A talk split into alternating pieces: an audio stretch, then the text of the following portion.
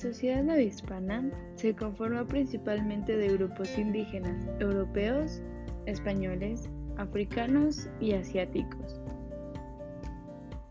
Empecemos explicando el hecho de que fueron a sus tierras los españoles a quitarles lo que era suyo y maltrataban a los que no seguían órdenes. Aún así no les daban el cuidado necesario y muchos se enfermaban. También estos esclavos fueron razón por la que existieron muchas enfermedades en América.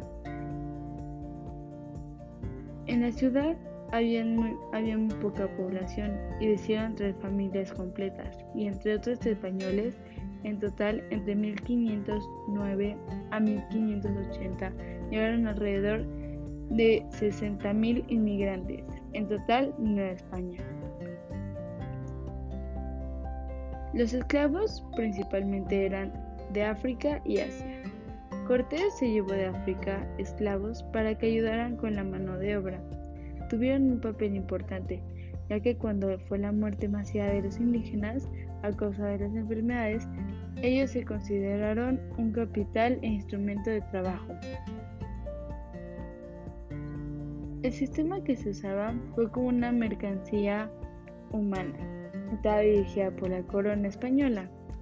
Los, distribuyeron en dos lugares, tropicales y las costas bajas. Estos fueron elegidos ya que el trabajo era más requerido. Muchos de ellos trabajaban de servidumbre para grupos más altos. Un dato triste y peligroso es que para ese entonces es que la raza de color sufría mucho en el tema de las enfermedades, ya que al llegar a América su esperanza de vida era solo de 7 años o 10 años, y muchos no los cuidaban ya que no tenían un no tenían medicinas ni médicos. Ahora hablaremos de la experiencia de los esclavos chinos. En 1565, los españoles llegaron a conquistar Filipinas. La razón principal fue para hacer más rutas de comercio entre Manila y Acapulco. Esta ruta se llamaba Nao de China, cruzaba el Pacífico.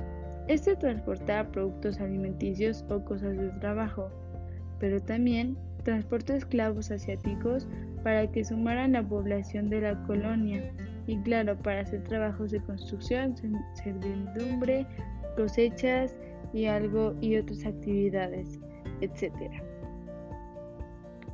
Y eso es todo la información sobre los inmigrantes.